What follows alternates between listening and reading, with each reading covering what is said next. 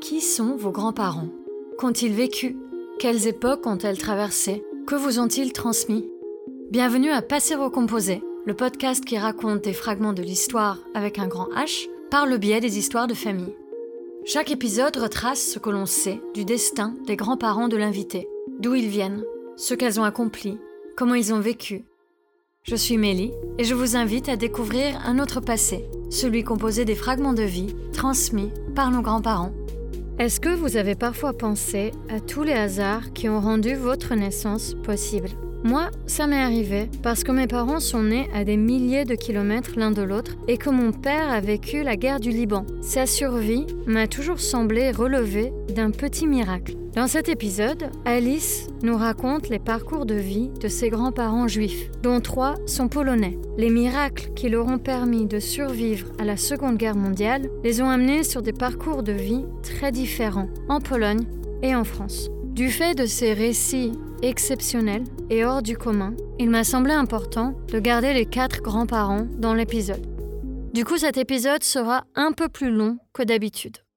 Mes grands-parents paternels euh, sont nés tous les deux euh, en Pologne, à Kielce. Donc euh, Julian est né le 30 décembre 1911 dans cette même ville qui était à l'époque russe et qui s'est libérée après la Première Guerre mondiale. Et Felicia est née donc aussi à Kielce le 20 septembre 1917. Ils viennent tous les deux d'une d'une famille juive, tous les deux, plutôt aisée. Les parents euh, de, de Julian travaillaient euh, dans la photographie. Enfin, le père était, était photographe. donc, il photographiait des gens de ce, de ce shtetl. Il, faisait des portraits. Un shtetl, c'était en fait une ville euh, juive d'Europe de l'Est. Voilà, ça pouvait être une ville, ça pouvait être un village.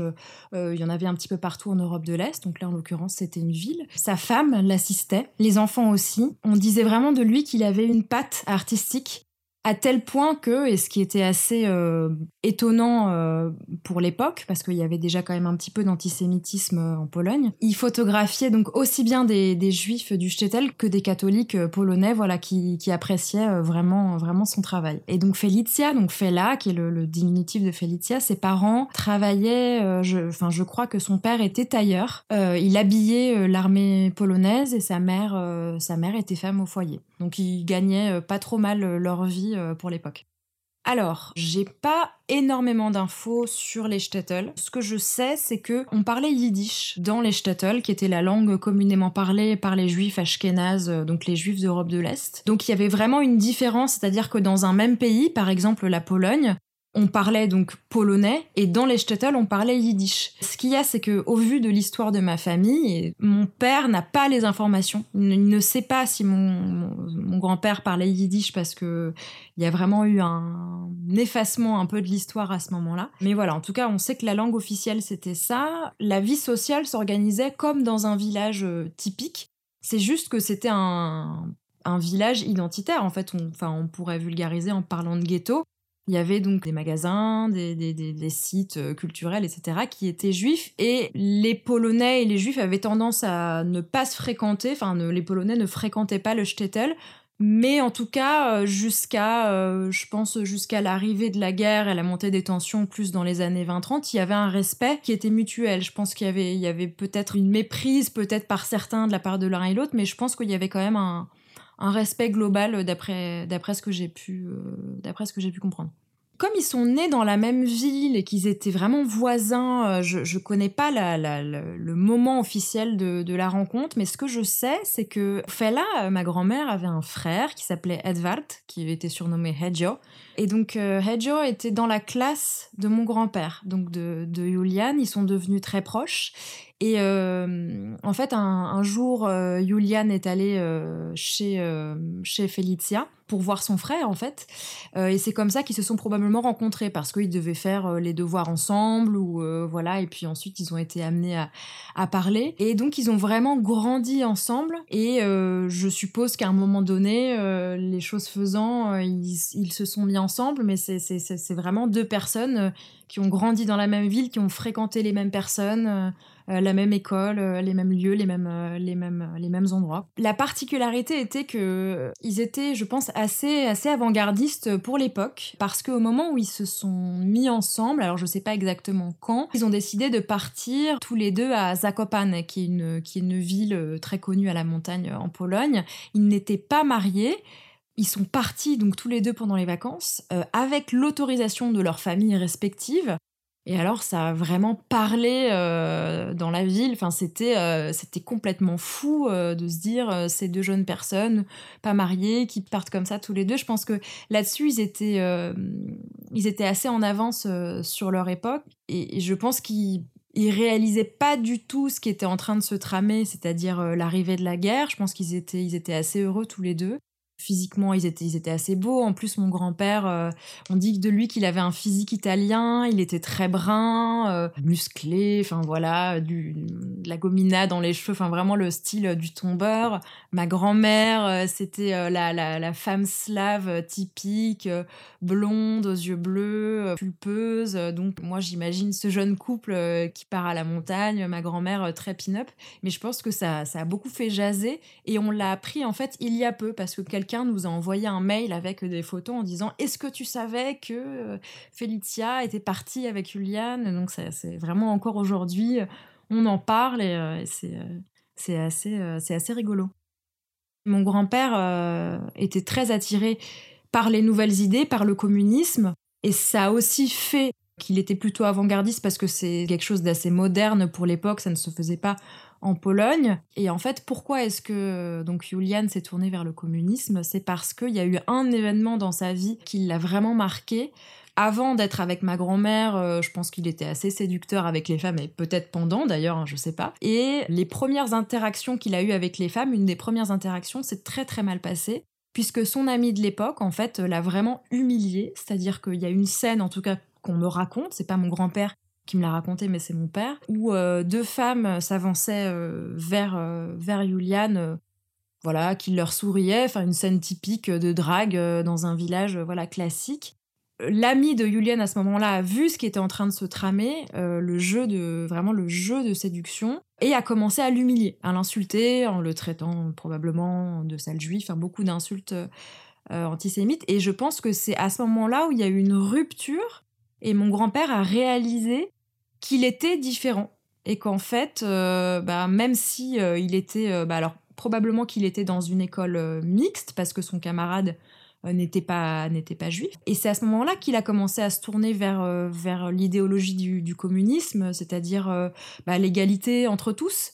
Donc notamment l'égalité entre les hommes et les femmes. C'est peut-être aussi pour ça qu'il y avait cette position un peu avant-gardiste parce que par exemple le mariage dans le communisme vu que c'est un mouvement qui n'est pas religieux, qui ne prône pas la religion, bah, il y a moins cette euh, sacralisation des rapports hommes-femmes. Je crois que c'était assez courant de ne pas être marié. Euh, peut-être que je dis des bêtises, hein. je suis pas, suis pas historienne, mais c'est ce que, c'est en tout cas c'est ce que j'ai compris. Donc je pense que c'était lié à ça. C'est à partir de, cet âge-là que, euh, enfin, je pense qu'il a dû s'y intéresser à, à l'adolescence. Donc j'ai pas l'âge exact, mais je pense qu'il devait avoir peut-être une quinzaine d'années où il a commencé à vraiment, euh, euh, bon, déjà lire euh, les livres de Marx, enfin apprendre le russe. Il y a eu une vraie attirance pour ce mouvement qui était en train de grandir, mais qui n'était pas, encore très très présent en Pologne à cette époque-là.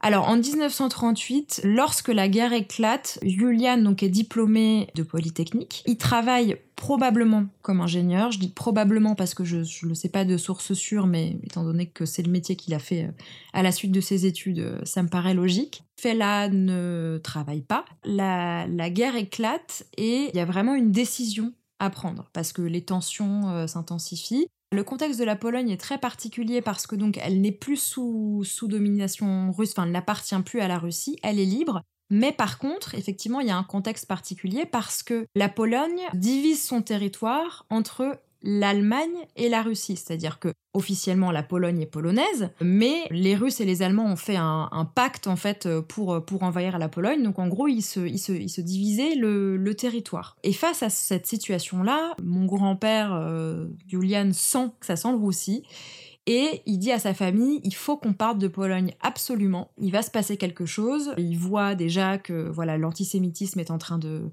de grandir, euh, que l'Allemagne, bon bah l'Allemagne, euh, on sait quelle est la situation en Allemagne alors, euh, en 1938. Enfin, il y a vraiment la montée du nazisme, l'antisémitisme grandissant. Et il dit à sa famille, moi je suis ingénieur, je parle russe, j'ai les compétences pour aller travailler en URSS, on sera bien plus protégé qu'en Pologne où c'est sûr, il va y avoir du grabuge, donc il faut que voilà, il faut que vous partiez avec moi. Et donc une partie de sa famille accepte en disant, euh, en sentant qu'il y a ce danger-là, et l'autre partie considère que ce sont pas les Allemands, les barbares, mais que les Russes sont des barbares et qui refusent d'aller dans ce pays-là qui, plus est, les a dominés en plus pendant très longtemps. Enfin, l'histoire entre la Pologne et la Russie est très compliquée parce qu'il y a vraiment euh, cette notion de, domination qui est, euh, qui est présente et les Polonais veulent leur, euh, leur liberté. Et donc, les parents euh, de Julian refuse de partir avec lui. Et pour Felicia, je, n'ai malheureusement pas tous les détails. Je ne sais pas quelles sont les personnes de sa famille qui ont décidé de partir, mais je sais qu'elle a aussi des membres très proches de sa famille euh, qui ont décidé de partir et d'autres de rester. Donc il essaie de les convaincre et puis au bout d'un moment, il dit bon bah tant pis, il faut qu'on parte, on est vraiment dans l'urgence. Et c'est à ce moment-là qu'il décide de partir pour la Russie. Alors donc en 1939, quand la guerre éclate, Kielce est probablement euh, du côté euh, nazi. C'est aussi pour ça que Julian euh, s'inquiète réellement pour sa famille, c'est qu'il voit en fait euh, la progression du régime nazi euh, en Pologne et il craint vraiment pour sa survie et la survie de ses proches et c'est pour ça qu'il décide de partir en URSS déjà parce que c'est son idéologie et que voilà le, communisme il a, il a vénéré une bonne partie de sa vie. Il parle russe il, il a appris le russe euh, pendant toutes ces années.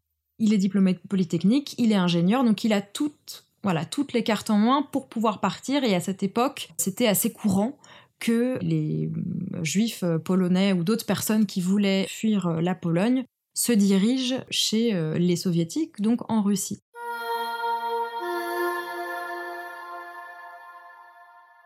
Je ne sais pas quelle était sa destination première, mais je sais qu'à un moment donné, il atterrit euh, au Kazakhstan pour euh, travailler dans une raffinerie. Et il travaillera probablement aussi dans les pays frontaliers en tant qu'ingénieur. Euh, il va rencontrer beaucoup de nationalités limitrophes. Je ne sais pas exactement quelles sont ces nationalités-là, mais il y a vraiment beaucoup de pays qui gravitent autour euh, du, Kazakhstan parce qu'il y a une force ouvrière à cette époque qui est assez importante et il y a justement une construction industrielle qui est importante, donc Yulian profite aussi de ça. Cette partie de sa vie est assez floue.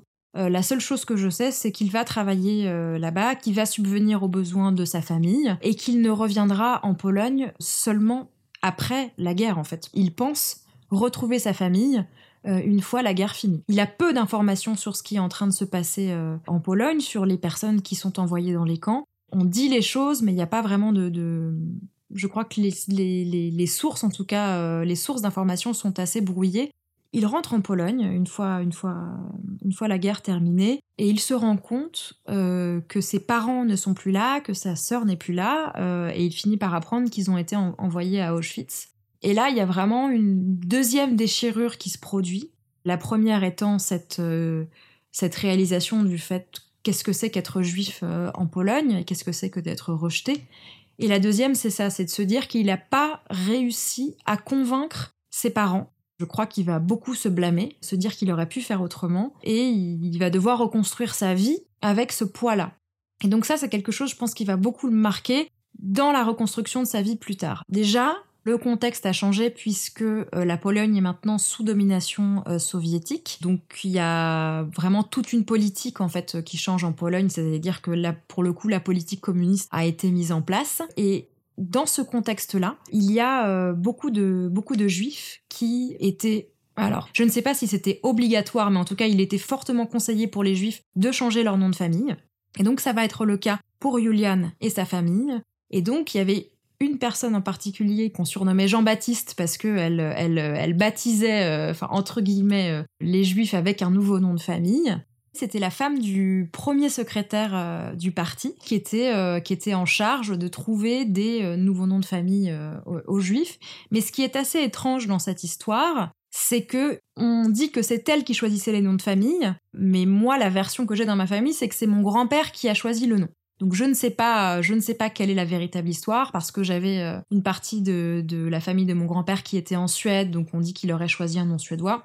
Le mystère euh, reste euh, intact, mais toujours est-il qu'il a, qu'il a, qu'il a changé de nom après la guerre. Après la guerre, donc il a continué dans cette trajectoire d'ingénierie. Il avait un poste très haut placé au sein du parti, toujours, toujours en tant, que, en tant qu'ingénieur. Et en fait, ce qui va être assez intéressant, c'est qu'il était tellement convaincu par les idéaux communistes qu'il va refuser d'avoir un salaire qui était à la hauteur de son poste. Il disait que oui, certes, il avait fait des études, oui, certes, il avait un poste qui était haut placé, mais l'idéologie communiste, c'était aussi l'égalité des salaires, l'égalité des positions professionnelles. Donc, il va avoir un salaire beaucoup plus, beaucoup plus bas que ce qui était prévu voilà, à la base. Donc, donc, il garde quand même cette idéologie qui était très forte. Et à côté de ça, en tout cas officiellement, il mène une vie de famille qui est assez classique, c'est-à-dire que donc il va vivre avec sa, sa femme, avec qui il n'est toujours pas marié, mais en tout cas, ils vont vivre euh, euh, de façon euh, maritale ensemble. Ils vont avoir deux enfants. Ma tante née en 1948 et mon père né en 1951. Et c'est dans ces eaux-là qu'ils vont déménager à Varsovie. Je n'ai pas la date exacte, mais je précise qu'ils ne vivent plus à Kielce, qu'ils sont, qu'ils vivent à Varsovie, dans la capitale, où mon grand-père exerce euh, voilà ce poste euh, d'ingénieur. Il a, donc euh, grimpé en échelon et il est devenu vice-ministre de l'industrie, donc qui était vraiment un poste très haut placé à l'époque. Je crois qu'il en était très fier parce que c'était vraiment finalement le but de sa vie Enfin, si on, si on reprend ce jeune Julian euh, de 15 ans euh, qui euh, lisait Karl Marx dans sa chambre, qui était voilà, qui s'est passionné pour, pour le communisme, je ne sais pas s'il s'imaginait à cette place-là après la guerre. voilà, avec, je pense que ça a été pour lui vraiment une, consécration et, je pense qu'il en était très fier. Officiellement, euh, il mène une vie de famille euh, très très classique avec sa femme euh, et ses enfants. Mais ça, c'est officiellement. Dans les coulisses familiales, on va dire, c'est assez différent parce que il a été très très marqué par son histoire en tant que jeune adolescent, le fait d'avoir été rejeté, par la perte de ses parents dans les camps de concentration. Je pense qu'il, enfin c'est même sûr, il, a vécu un très grand traumatisme. Et je pense que c'est ça qui lui a fait prendre la décision de ne plus du tout, du tout parler de judaïsme dans la famille. C'est-à-dire que il décide de ne pas euh, dire à ses enfants qu'ils sont juifs. Ma tante, et ça c'est le grand mystère familial aussi parce qu'on ne sait pas comment est-ce qu'elle l'a appris, c'est-à-dire qu'elle le savait et mon père ne le savait pas. Et on va dire qu'il y a vraiment tout un mystère autour du judaïsme qui plane dans cette famille parce que mon père en fait décèle des indices. C'est-à-dire qu'ils vont recevoir, par exemple, euh, des oranges d'Israël avec, euh, avec euh, une étoile de David qui sera estampillée sur le colis. Il va y avoir des appels, parce que mon grand-père avait de la famille qui avait, qui avait immigré en Israël, donc mon père va intercepter des appels. Plein de petits indices, mais en fait, il, il va pas comprendre ce que c'est. Il va juste comprendre qu'il y a quelque chose qui se trame, qu'il y a quelque chose de différent dans cette famille. Et je sais pas si c'est un déni ou ça. Bon, je n'ai pas cette information, mais ce que je sais, c'est que il y avait beaucoup de moqueries envers les enfants juifs à l'époque, et mon père va participer à ces moqueries. Donc ne va pas du tout savoir que lui-même est, juif. Donc mon grand-père a voulu euh, mettre sous clé euh, ce judaïsme au profit euh, du communisme. Et puis un beau jour, mon père va l'apprendre. En fait, il va l'apprendre, je crois, par un ami à lui qui va, qui va lui dire une phrase du genre de toute façon, toi t'es juif ou quelque chose comme ça. Et puis il va poser la question à sa sœur. Donc là, à ce moment-là, mon père a 11 ans. Il va dire mais euh, c'est vrai, enfin c'est vrai cette histoire. Est-ce qu'on est juif? Elle lui dit bah oui, euh, tu le savais pas. Et là, à nouveau, il y a cette cassure qui se produit, mais cette fois-ci pas du côté de mon grand-père, mais du côté de mon père. Il y a vraiment un déchirement identitaire où en fait il va il va pas comprendre. En fait. Il va pas comprendre qui il est. Il va pas comprendre pourquoi est-ce que mon grand-père euh, lui a caché ça. il est complètement perdu. Et donc, il va aller confronter euh, son père, Julian, en lui disant Mais est-ce que c'est vrai cette histoire? Et Julian, à ce moment-là, euh, le gifle violemment au visage en lui disant euh, quelque chose du genre On ne parle pas de ça. Il va être complètement dans le déni, en fait, il veut pas entendre, et ça va être quelque chose de, très très très compliqué par la suite, parce qu'il va continuer à cacher euh, tous ces indices, c'est-à-dire que ces fameux colis euh, qui, sont, qui sont estampillés avec euh, le drapeau israélien, il, va, il va les déchirer en mille morceaux, il va les jeter aux toilettes, enfin, il va vraiment vouloir cacher à tout prix. Et à côté de ça, sa femme, Felicia, qui elle aussi était traumatisée, en fait ne disait rien. Elle se taisait Déjà parce qu'ils avaient beau être avant-gardistes, il y avait quand même cette position d'hommes et de femmes euh, classiques des années 50 où euh, voilà, c'est quand même l'homme qui a la position dans la famille la plus importante, la femme fait à manger et la femme suit. En fait, elle ne fait aucune remarque, la seule chose qu'elle fait, ça va être un excès, je pense, de protection avec ses enfants. C'était vraiment la mère juive par excellence. Elle, euh, elle les surnourrissait, elle les surcouvait de bisous, elle était très très très tendre pour pallier ce manque de tendresse totale de la part de Julian, parce que Julian ne faisait, enfin, n'embrassait pas ses enfants. Ce déni du judaïsme s'accompagnait d'une très très grande froideur aussi, parce que je pense qu'il n'était pas capable d'exprimer ses émotions. Il y, a, vraiment quelque chose qui s'est brisé en lui, et c'est pour ça, je pense que ma grand-mère a, vraiment joué ce rôle de, de mère poule absolue euh, avec ses enfants. Julian, jusqu'en jusqu'en 1968 très précisément, va exercer ce poste d'ingénieur donc de, vice-ministre tout en niant euh, son, judaïsme, donc en se consacrant à son travail. Il avait vraiment cette euh, idéologie, je pense, euh, stakhanoviste. Donc le, le stakhanovisme, c'est cette figure soviétique du travailleur acharné. voilà, il s'est complètement plongé là-dedans.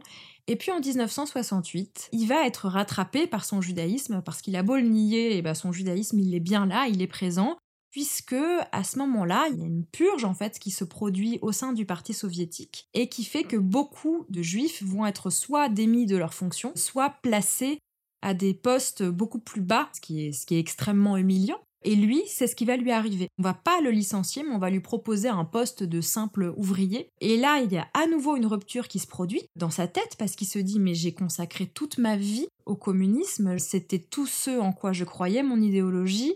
Et là, il est euh, du coup placé à ce, poste extrêmement, extrêmement bas. Et contrairement à d'autres euh, juifs polonais de l'époque qui décident à ce moment-là de quitter la Pologne, euh, de dire bon bah en fait en gros ça suffit quoi, on a été assez humilié comme ça. Lui décide de garder ses fonctions parce que c'était quelqu'un qui était extrêmement fier, mais il va devenir très sceptique par rapport au communisme. Il va se dire en fait euh, moi je crois en, l'idéologie communiste, par contre les hommes euh, les hommes n'ont pas su l'appliquer. Donc ça ne l'a pas complètement dégoûté du communisme, mais en tout cas je pense qu'une fois de plus il a été profondément humilié par la Pologne. Comme cet épisode est plus long que d'habitude, j'en profite pour faire un petit entracte. Alors voilà, ceci est le dernier épisode de la saison 1. Je vais faire une pause d'été, le temps de préparer une saison 2 qui sortira en septembre-octobre. Pour la saison 2, je me suis fixé un gros défi doubler le nombre d'épisodes en faisant un second épisode par mois dédié à un tour de France des grands-parents. L'idée c'est quoi? C'est d'avoir ce second interview chaque mois avec une personne de plus de 60 ans en région qui racontera l'histoire de ses grands-parents. C'est une façon d'aborder des récits plus régionaux et plus historiques puisque les grands-parents de nos grands-parents sont nés avant 1900. Pour faire tout ça, je vais avoir besoin de voyager, prendre le train et payer mes monteuses deux fois par mois. Donc j'ai besoin d'aide. Si vous pouvez et voulez soutenir Passer Recomposé, allez faire un petit tour sur la page Tipeee pour faire un don. Vous pouvez trouver le lien dans la description de l'épisode. Même 3 euros en don ponctuel ou mensuel est d'une grande aide. Parce que 3 euros, plus 3 euros, plus 3 euros, plus 3 euros, plus 3 euros, plus 3 euros, ben ça finit par faire assez pour un billet de train et un montage. Et si vous ne pouvez pas personnellement donner, parlez de passer au composé autour de vous. Plus on a d'auditories, plus il est probable que certains et certaines puissent faire des dons ou puissent aider d'une manière ou d'une autre. Et aussi, si vous connaissez des personnes de plus de 60 ans qui vivent en région, écrivez-moi. Peut-être que ce serait intéressant de les intégrer dans la programmation des prochains épisodes. Bon, j'ai fini. Je redonne la parole à Alice, qui nous amène maintenant du côté maternel de sa famille. Bonne suite d'écoute. Mes grands-parents maternels, euh, Gilbert et Margaret, se rencontrent à Paris. Et pour euh, préciser, en fait, il y avait vraiment deux branches, c'est-à-dire que mon grand-père maternel, Gilbert, lui, était égyptien, et ma grand-mère maternelle, Margaret, était polonaise. Margaret, elle, euh, ne naît pas en Pologne, mais elle va naître à Paris parce que en fait, ses parents ont eu un enfant hors mariage et ils venaient de la bourgeoisie moyenne polonaise, ils vivaient tous les deux à Varsovie, donc c'était considéré comme absolument scandaleux euh, à cette époque d'avoir un enfant en mariage. Donc très discrètement, la mère de Margaret euh, va partir à Paris pour accoucher et hop revenir à Varsovie et il va y avoir deux dates de naissance euh, différentes. C'est-à-dire que la véritable date de naissance de ma grand-mère, c'était avril, mais elle racontait à tout le monde qu'elle était née euh, en août. Voilà, elle a réussi à masquer tout ça, sachant que dans cette partie de la famille, hein, le, le, fait d'être, euh, de, rester toujours élégante, euh, classe au regard des autres, ça c'est, quelque chose qui va, voilà, qui va être très très important. Donc surtout, surtout que mon arrière-grand-mère était une femme très belle, enfin considérée comme très belle pour l'époque. On disait qu'elle avait pas du tout l'air juif, elle était blonde aux yeux bleus, elle séduisait beaucoup les hommes, donc il fallait surtout pas que cette histoire se sache. Et à ma connaissance, ça ne s'est pas su. Ma grand-mère euh, née dans cet environnement-là, donc euh, assez assez riche. Hein. elle est élevée par des nurses suisses qui lui apprennent le français, parce que de ce côté-là de la famille, il y avait une cette attirance pour la France qui était très présente à tel point aussi que euh, le, yiddish, qui était donc une langue parlée euh, assez euh, communément par les juifs polonais de l'époque, était assez méprisé, notamment de la part de mon grand-père, qui voulait être un juif totalement assimilé et qui méprisait la, la langue yiddish qu'il associait plutôt à une culture populaire.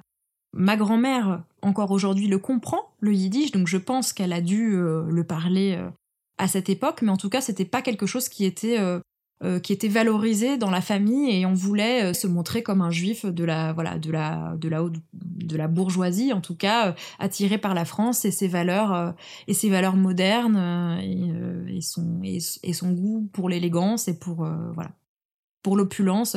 C'est aussi pour ça qu'ils ont qu'ils ont rejeté le, yiddish dans cette famille Margaret elle naît en 1930 et euh, lorsque, la guerre éclate, ça signifie qu'elle a, qu'elle a 9 ans. Et elle a une petite sœur euh, qui a euh, 3 ans à cette époque. Et là, sa vie va brusquement changer parce qu'elle va passer de cette vie d'opulence avec euh, les nurses, voilà, très bien, enfin une vie classique de, de la bourgeoisie de l'époque, à une pauvreté qui va être assez importante parce que à cette époque-là, donc c'est à partir de 1900 40, si je ne me trompe pas, les juifs euh, polonais vivant à Varsovie vont être forcés d'aller vivre dans le ghetto de Varsovie. Ils vont être euh, tous localisés dans cette, dans cette zone-là.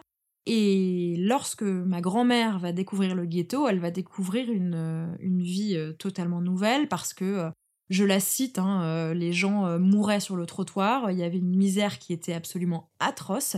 Et elle, elle faisait partie des chanceux parce que, étant donné que sa famille était riche ils avaient euh, réussi à vendre quelques bijoux, je crois, juste avant que ça arrive. Donc, euh, lorsque l'on entrait dans le ghetto, il y avait beaucoup des biens euh, des juifs qui leur étaient retirés. Donc, ils avaient réussi juste à temps à, garder un peu d'argent.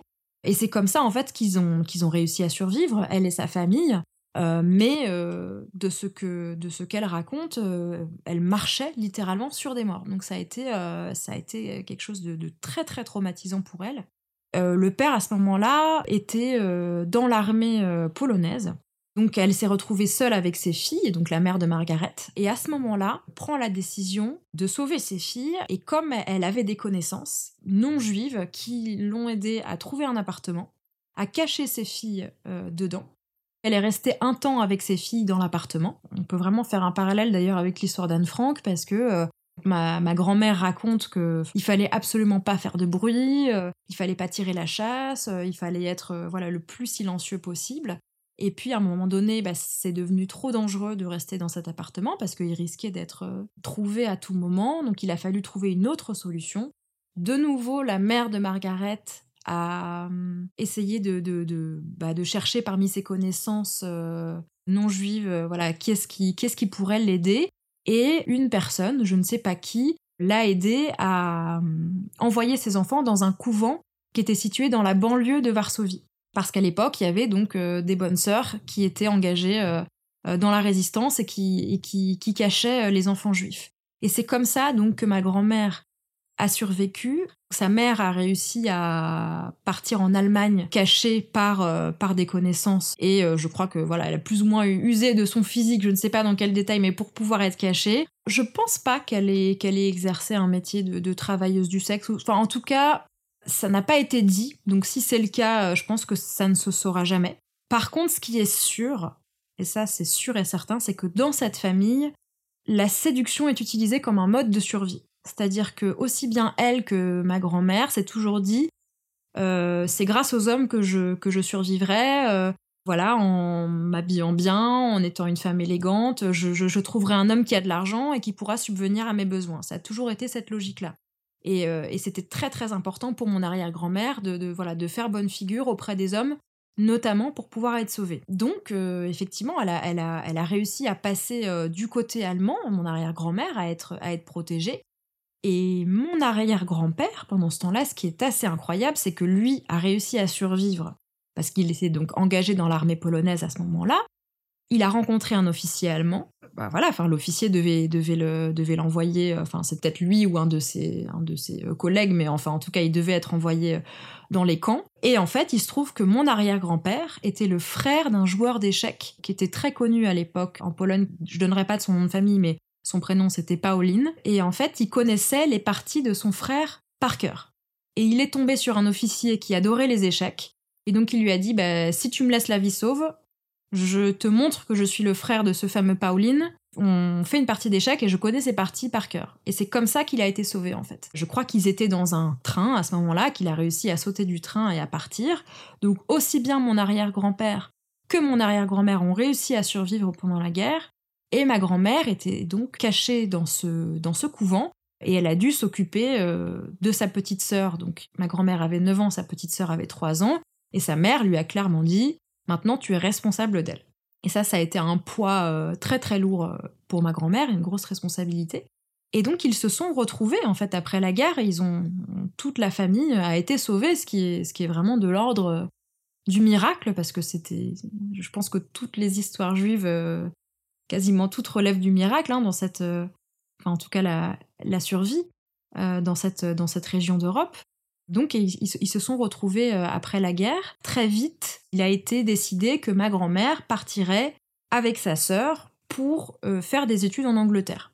C'était aussi lié au fait que l'Angleterre était considérée comme un, pays au niveau de l'éducation qui était, qui était brillant, et donc cette famille bourgeoise s'est aussi dit, bah, l'Angleterre, c'est très bien, on va les envoyer à, Londres, euh, faire des bonnes études. Et donc elles sont parties en fait euh, très rapidement euh, après la fin de la guerre. Et les parents de Margaret, quant à eux, sont restés à Varsovie. Ma grand-mère a fait sa scolarité en Angleterre, elle a passé son bac là-bas. Et suite à cela, elle rentre à Paris. Elle réussit à trouver une place à la cité universitaire parisienne. Et c'est là qu'elle rencontre Gilbert, donc mon grand-père.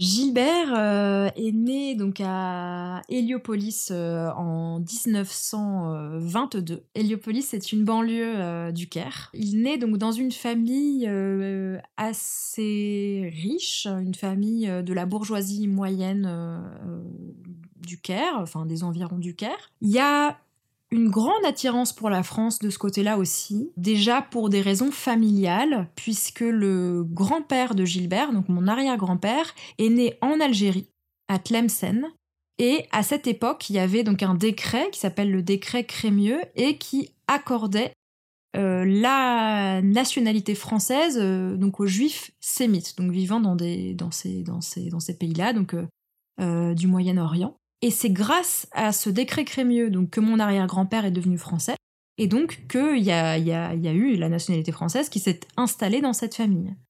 Donc le père de Gilbert était français, mais la mère de Gilbert ne l'était pas. Elle, était égyptienne, et elle est devenue française en épousant le père de Gilbert. Voilà comment est-ce que la famille euh, est devenue française. Et donc il y avait cette attirance pour la France qui était très présente parce que euh, cette famille de la bourgeoisie moyenne ne se sentait pas en adéquation avec euh, les juifs égyptiens qu'ils côtoyaient. Ils considéraient que c'était une culture qui était trop populaire. Je pense qu'ils étaient un peu snobs, hein, on va le dire. Pour eux, la France, c'était le top du top, c'était les intellectuels, la littérature. Donc mon arrière-grand-père disait mais on est trop bien pour l'Égypte. Du coup, il prend la décision, lui, de quitter l'Égypte. Ça, c'était une des premières raisons. La deuxième raison, c'est que à l'époque, les Juifs d'Égypte étaient très communautaires, donc il fallait vraiment être tout le temps avec la famille, la belle famille. Voilà, c'était la coutume. Et lui, clairement, ça le pesait. Il, en avait marre de cette vie qu'il considérait comme une, comme une vie de ghetto. Il avait envie de fuir tout ça. Donc il décide de partir en, France, un an après la naissance de Gilbert en 23. Et ils vont s'installer très rapidement euh, à Nice. Ils recherchent vraiment le, la douceur du climat égyptien. Donc euh, euh, ils trouvent une petite maison à côté de Nice, dans le, dans le, sud de la France, dans un petit village qui s'appelle Comte. Et là, ils vont s'installer là-bas et commencer leur vie. La vie à Comte est particulière parce que, déjà, je précise que ça a été un déchirement total pour mon arrière-grand-mère, parce qu'elle n'avait pas du tout envie d'aller vivre en France. Elle était très attachée à sa famille. Et contrairement à ce que pensait, donc le, père de Gilbert s'appelait Albert, donc contrairement à ce que pensait Albert, c'était pas du tout euh, la, vie, euh, la vie intellectuelle qu'il allait mener, puisqu'ils arrivent dans ce petit village à Comte, et ce sont des paysans piémontais qui vivent là-bas, qui n'ont rien à voir avec euh, les juifs intellectuels qu'ils étaient. Donc en fait, ils se font aucun ami. En plus, je crois que mon arrière-grand-père était très associable, donc dans tous les cas, c'était compliqué de se faire des amis. La seule amie qui se font, c'est euh, une dame euh, qui s'appelle euh, de mémoire Simone. C'est une niçoise. Ils ont une amie. c'est l'enfer quoi pour mon arrière-grand-mère. Elle passe d'une vie en Égypte. En plus à l'époque, c'était voilà, la femme était quand même assez libérée. Enfin, il y avait, y avait, elles, allaient beaucoup au café, au concert. puis là, elle passe d'une vie de richesse à cette vie isolée dans cette banlieue niçoise ce qui va se passer, c'est que euh, par opposition à cette euh, marginalisation totale euh, de leurs parents, eh ben Gilbert et son frère, donc il a un frère plus âgé qui a un an de plus que lui, qui s'appelle Roger, ils vont vraiment décider d'être brillants à l'école. Ils vont très très bien travailler pour justement s'intégrer et ne pas faire comme leurs parents, voilà, à se marginaliser et à s'exclure. Et je crois qu'ils vont être des très bons élèves. Et puis l'histoire faisant, euh, la guerre éclate euh, en, 1939. Donc là, je crois que Gilbert a 17 ans. Enfin, en tout cas, il a, il a autour, il a autour de, 17 ans. Et là, évidemment, euh, leur vie va basculer. Alors, au début de la guerre, ce qui se passe, c'est qu'il n'y a pas tout de suite la violence qu'ont connue d'autres régions françaises, elle est moindre dans cette région niçoise, puisqu'elle est sous domination italienne. Et donc, euh, même si euh, c'est l'époque du fascisme, euh, il y a moins de répression au début, en tout cas envers les juifs. Donc jusqu'en 1943, les Italiens occupaient Nice. Les fascistes étaient beaucoup moins à cette époque-là répressifs envers les juifs. Et puis en 1943, ils ont été remplacés par les Allemands. Et c'est là que les choses sont devenues, sont devenues plus compliquées. À ce moment-là, un voisin des parents de Gilbert, je ne sais comment, probablement qui voulait dénoncer de base, a consulté les registres de la mairie de Nice et se rend compte que ce fameux Albert, donc le père de Gilbert, a un nom de famille qui est juif. Il les dénonce immédiatement et ils sont déportés le jour même à Auschwitz et gazés le jour même. Heureusement, euh, ce qui se passe, c'est que Gilbert n'est pas avec eux, puisque Gilbert a été hospitalisé pour un problème mineur, je crois que c'était un furoncle ou quelque chose comme ça. il est à l'hôpital, et Roger, lui, il, est, euh, il fait des études euh, d'agronomie euh, à Tunis. Et à l'époque, à Tunis, il n'y a pas eu beaucoup de répression envers les juifs tunisiens, donc lui, il n'est pas en danger imminent. Et Gilbert, à ce moment-là, n'est pas du tout au courant de ce qui se passe. Enfin, lui, il est à l'hôpital, il pense que ses parents l'attendent à compte à la maison. Et puis, les Allemands, qui ont été mis au courant de cette, de cette famille juive, viennent aussi chercher Gilbert. Mais encore une fois, l'histoire juive, je pense, est faite de beaucoup de miracles. Ce qui se passe, c'est que Gilbert avait été changé de chambre au dernier moment, parce qu'il y avait eu un souci avec sa chambre. Donc les Allemands débarquent dans l'ancienne chambre de Gilbert. Donc l'infirmier a le temps de prévenir Gilbert en disant Les Allemands sont venus te chercher, il faut que tu fuis. Donc Gilbert saute par la fenêtre et il va voir l'unique amie de ses parents, qui est donc cette fameuse Simone, en demandant de l'aide, en disant Bon, les Allemands sont à ma recherche, qu'est-ce que je fais? Et il se trouve qu'elle faisait partie d'un réseau de résistance. Et à ce moment-là, elle contacte très rapidement euh, un réseau euh, de, résistance, une ferme, je sais plus où exactement, dans quelle, euh, dans quelle région, mais en tout cas, elle contacte des agriculteurs là-bas qui cachaient des juifs. Elle envoie Gilbert dans un camion de fruits et légumes. Il part en direction de cette ferme. Et voilà, il sait pas, il ne sait pas où sont ses parents, il sait pas, il sait pas quelle est la situation. il sait juste qu'il part se cacher. Donc ça, il va rester là-bas jusqu'à la fin de la guerre. Donc à la fin de la guerre, euh, Gilbert euh, revient euh, à Nice et il se rend compte en fait de ce qui s'est passé, que, ses, que ses parents ont, été, envoyés dans les camps. Je n'ai pas beaucoup d'informations quant à sa réaction à ce moment-là. C'est pas quelque chose qui a été communiqué dans ma famille, mais bon, comme pour toutes les personnes qui reçoivent ce type d'informations, j'imagine que ça a dû être assez horrible. Et en fait, il part rejoindre son frère Roger, qui, euh, qui fait des études euh, à Paris. Il part le rejoindre, et c'est là en fait qu'il va rencontrer ma grand-mère à la cité universitaire. Voilà. C'est finalement deux personnes qui se retrouvent ben, liées par un, par un passé commun, qui est celui de la guerre. Assez rapidement, ils vont se marier, se mettre ensemble. Et pour ma grand-mère, ça a été quand même quelque chose d'assez euh, d'assez inattendu parce que elle qui vient d'une famille euh, bourgeoise, euh, on attendait d'elle qu'elle se marie avec un homme riche, euh, avec une très bonne situation sociale. Elle va se marier avec mon grand-père Gilbert qui était un intellectuel contemplatif, c'est-à-dire qu'il a fait quatre ou cinq licences, je crois, de sociologie, histoire géo, littérature, mais il avait clairement pas d'ambition de carrière. En fait, lui, ce qu'il voulait, c'était juste philosopher. Euh, et, donc, euh, elle va se, marier avec cet homme-là qui n'a pas d'argent.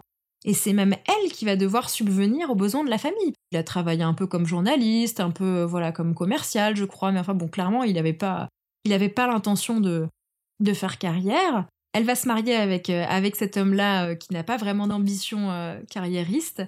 Et puis ma tante va naître en 1954 et ma mère va naître un an après en 1955 à la naissance de ma mère, ils vont euh, d'abord habiter, je crois, dans le 17e arrondissement, euh, Moquet, et puis ils vont, euh, ils vont acheter euh, un appartement dans le 7e arrondissement. Alors, pourquoi est-ce que je précise ce 7e arrondissement? Parce que pour ma grand-mère, c'était la consécration, en fait. C'était la bourgeoisie telle que la décrivait sa mère, voilà, les, les, les petits euh, catholiques bourgeois du 7e, euh, pour elle, c'était euh, le sacré Graal, parce que depuis son passage au couvent, je pense qu'elle vouait vraiment un culte déjà aux, catholiques, parce que c'est ceux qui l'avaient sauvée. Et alors en plus, dans ce milieu bourgeois, donc ma grand-mère s'habillait en petit tailleur, avec des très belles boucles d'oreilles. Elle était vraiment dans son élément.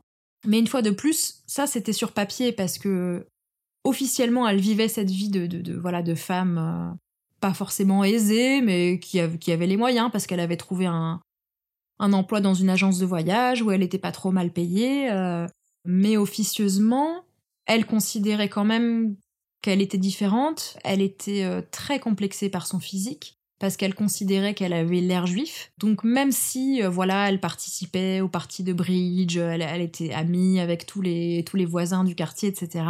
Officieusement, elle elle se sentait différente, elle détestait son nez, euh, elle se sentait pas en fait intégrée. Donc il y avait vraiment, je pense, ces deux visages de ma grand-mère, entre celui de l'intégration et puis celui de, vraiment cette détestation physique, elle supportait pas se faire prendre en photo. Et d'ailleurs ma mère plus tard non plus hein, détestait les photos, je pense qu'elle a transmis vraiment cette, euh, ce complexe en fait, euh, vraiment de, d'avoir l'air juif, mais en, en tout cas toujours est-il que c'était une femme assez avant-gardiste parce que c'était elle qui, travaillait et qui subvenait euh, aux besoins euh, de ses enfants. Voilà.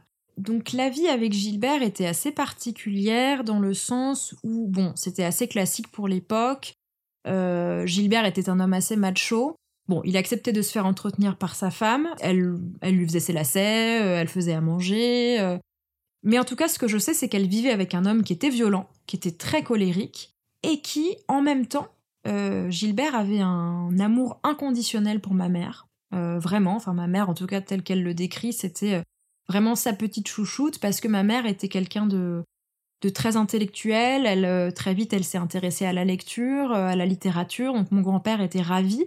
Et donc il était à la fois violent avec ses enfants et en même temps, il adorait leur transmettre très tôt, il leur a transmis les grands principes de la philosophie. il, voulait, il voulait transmettre cet amour pour l'intellect à ses enfants. Donc, mon grand-père, tel qu'il est décrit par ma mère, c'est quelque chose d'assez ambigu. C'est à la fois un homme violent et à la fois un homme qu'elle adorait à la folie parce que parce que c'était le plus intelligent du monde, parce que voilà, je cite euh, ses propos. Et puis il y a eu une, y a une tragédie puisque Gilbert euh, est mort à l'âge de 47 ans. Donc ma mère avait 14 ans à l'époque. Il est mort d'une crise d'épilepsie et Ma grand-mère s'est retrouvée donc seule avec euh, ses deux enfants, euh, donc une, deux adolescentes de 14 et 15 ans. Donc une fois de plus, face à une tragédie, euh, face, à une énorme tragédie, et d'après ce que me dit ma mère, ça a été vraiment une battante. Pas un seul moment, ma mère l'a vu craquer, l'a vu pleurer, l'a vu s'effondrer.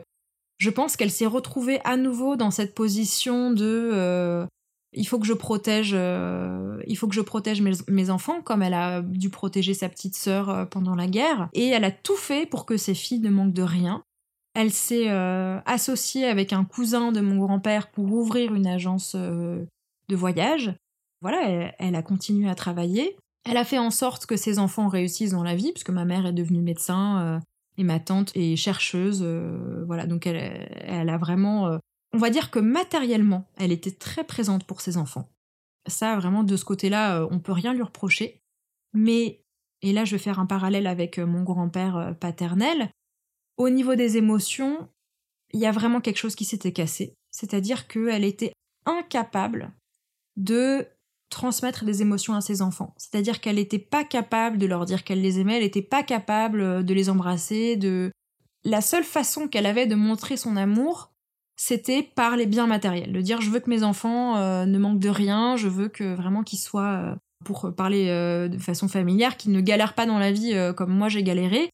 Mais c'était le maximum qu'elle pouvait donner. Elle pouvait vraiment pas donner plus, quoi, finalement.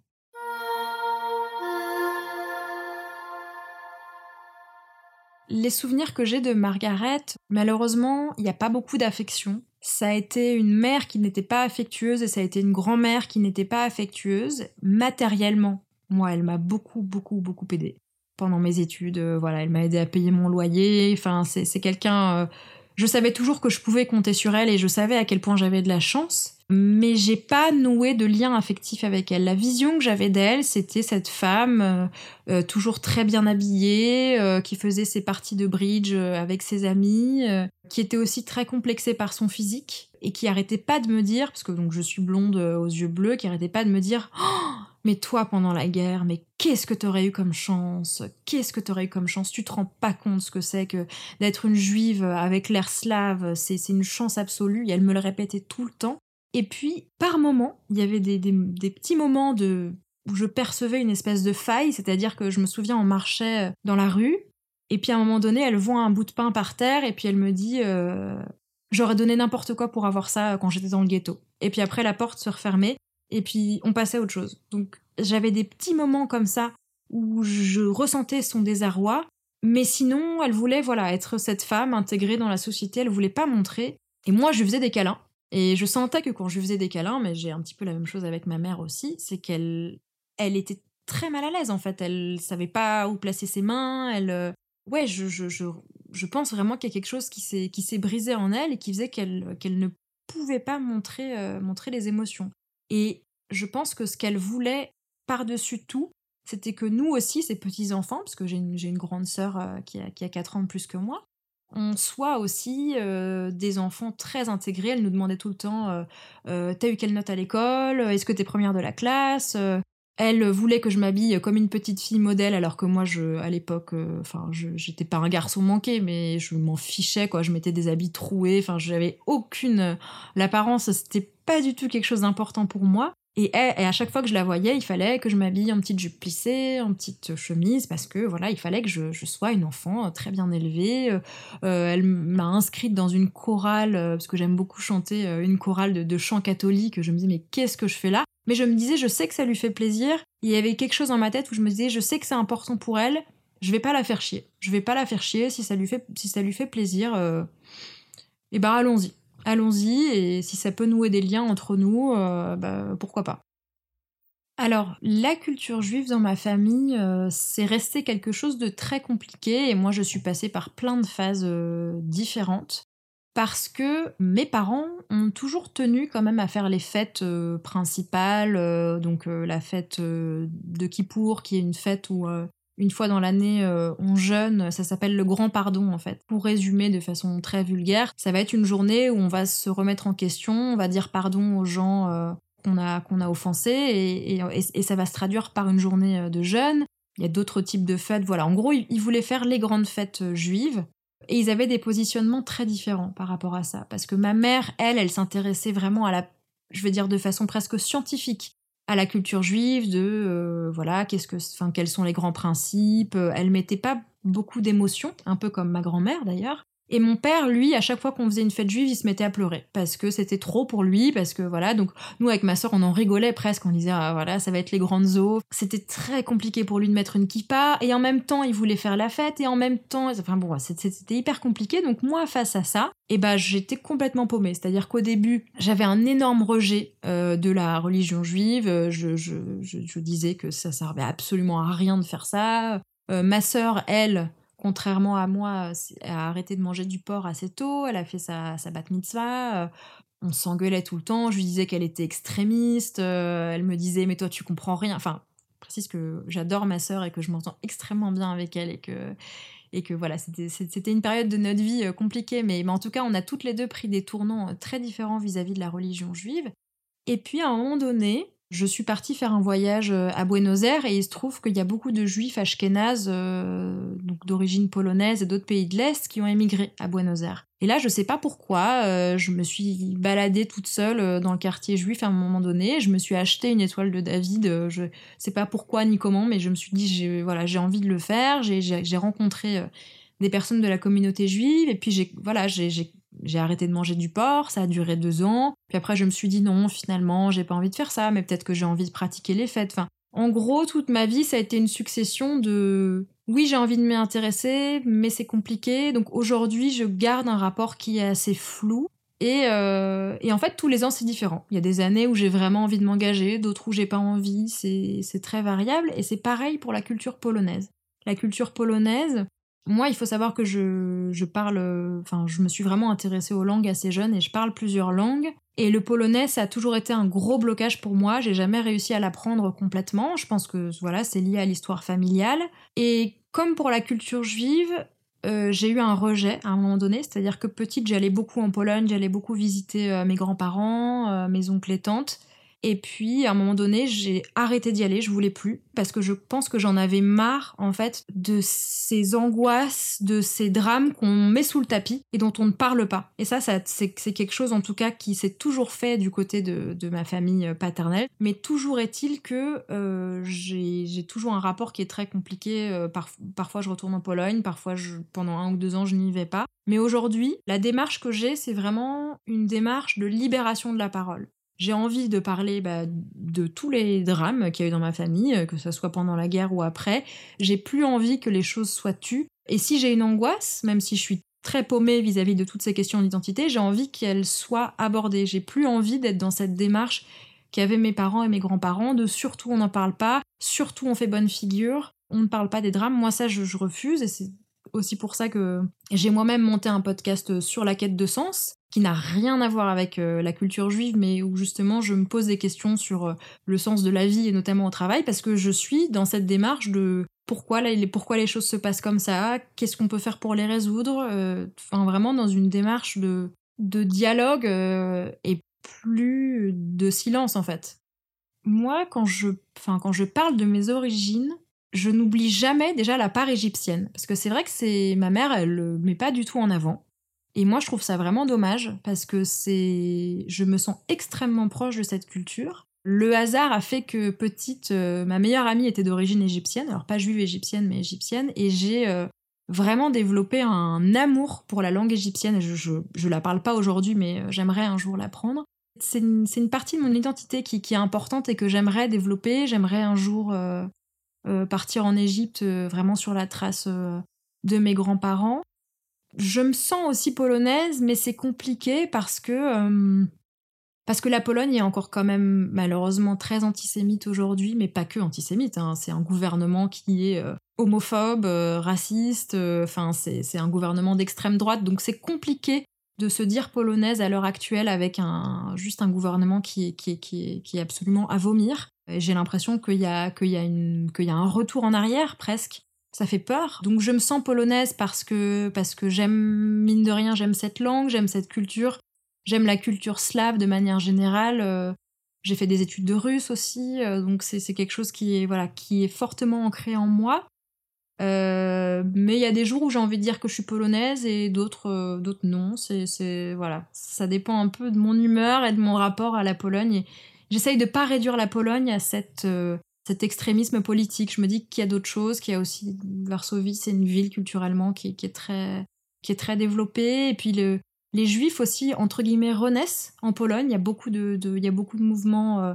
on appelle ça l'intelligentsia, enfin de, juifs polonais qui créent des, associations, des structures, euh, voilà, qui se mélangent aussi avec, euh, avec des non-juifs. Il y, a, y a un nouveau mouvement identitaire qui est en train de se créer, donc je, reste quand même euh, optimiste sur le sujet, malgré tout.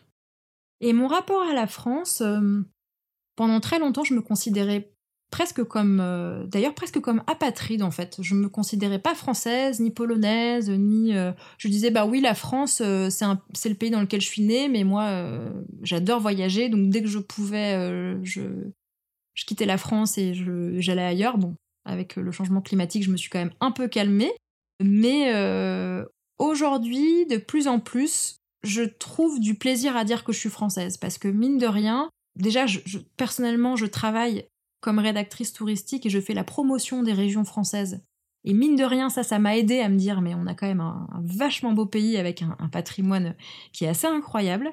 En fait, il y a plein de choses que j'aime dans la France et avant, j'avais presque honte de le dire. Je préférais mettre en avant, oui, mais moi, je suis fille d'immigrés, voilà, ma famille a souffert, etc. Bah maintenant, je pense que les deux peuvent se concilier et c'est pas parce qu'on aime être français qu'on peut ne pas aimer ses origines polonaises ou égyptiennes. Je pense que ça peut ça peut se concilier, mais euh, ça m'a pris du temps, ouais, de, concilier les trois. Alors, ce qui est intéressant, c'est que mon conjoint euh, actuel, donc ça fait dix ans qu'on est ensemble, on partage vraiment une histoire commune. Euh, bon, déjà, ce qui est rigolo, c'est qu'on est né le même jour. Ça, ça me fait, ça me fait toujours rire. En fait, lui, donc, il est fils de Palestiniens. Donc, il est d'origine palestinienne. Donc, déjà, il a cette histoire d'immigration dans sa famille qui est très forte, puisque sa famille est partie de Palestine, euh, alors j'ai pas exactement les dates en tête, je crois que c'était les années 50 euh, en France. Il y a des histoires très compliquées entre la Palestine, la Russie, beaucoup de zones de son histoire qui sont, qui sont très floues, comme chez moi. Et puis, euh, on partage tous les deux cet amour des voyages, et je pense que c'est pas pour rien, parce qu'en fait, on a toutes ces cultures respectives qui, qui, qui bouillonnent un peu dans chacun d'entre nous. Donc, au début, c'était pas facile parce que quand je l'ai rencontré, j'étais euh, très sur la défensive euh, vis-à-vis de, mon identité juive. Donc la première chose que je lui ai dit, c'est ah t'es palestinien, bah moi faut que tu le saches, je suis, d'origine juive. Enfin, je pense que je l'ai à moitié agressé. Alors que le pauvre, il avait, il rien fait, il avait rien demandé. C'est quelqu'un d'extrêmement tolérant. Et... Mais c'était pas évident parce que sa famille, je pense aussi, a quand même des a priori. Enfin, c'est normal, ils ont vécu la guerre. Euh, enfin, vivre du côté palestinien, c'est pas évident. Donc, mais moi, j'ai pas forcément d'affinité par rapport à Israël, parce que j'ai pas beaucoup de famille qui vit là-bas. Ça aurait été peut-être plus compliqué si j'étais juive israélienne de vivre avec un Palestinien. Mais là, c'est plus, euh, voilà, on... parfois on a des points de vue qui sont divergents, mais mine de rien, on, partage cette, euh, ces migrations en fait euh, qu'on a en commun de nos familles respectives, et ça, je trouve que je trouve que c'est joli en fait comme histoire. Merci à Alice pour ce partage passionnant éclairant et émouvant.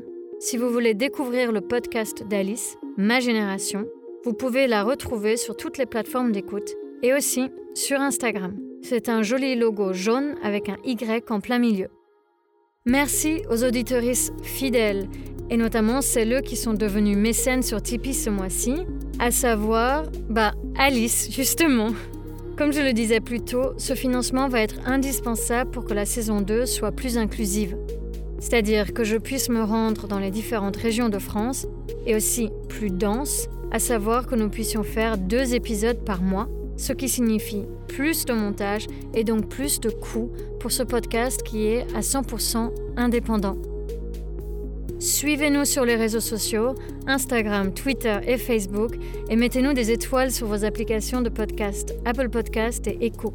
Toutes ces petites actions nous aident à remonter dans les algorithmes et trouver notre public. Enfin, merci à Laura Bois pour le montage. Laura est celle qui parle dans l'épisode 12. Vous la connaissez peut-être pour son podcast Môme, un podcast très éclairant et bien fait qui parle du désir et non-désir d'enfant. Merci pour votre écoute et à bientôt.